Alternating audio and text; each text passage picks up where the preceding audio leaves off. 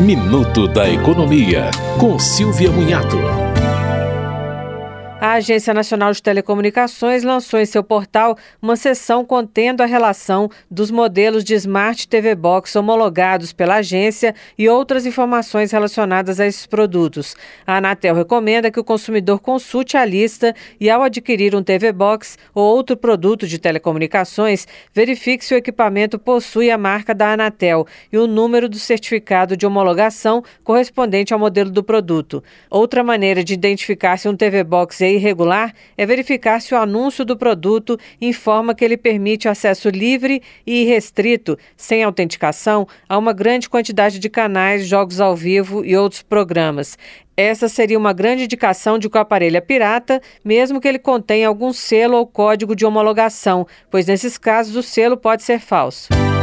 Você ouviu Minuto da Economia, com Silvia Munhato.